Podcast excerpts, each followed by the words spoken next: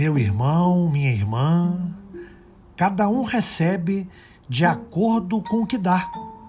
Se você der ódios, indiferença, há de recebê-los de volta.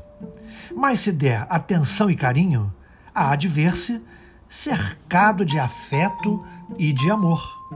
Ninguém se aproxima do espinheiro por causa dos espinhos, nem do lodo, porque suja.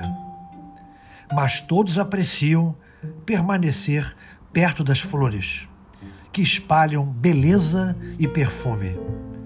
Cada um recebe de acordo com o que dá.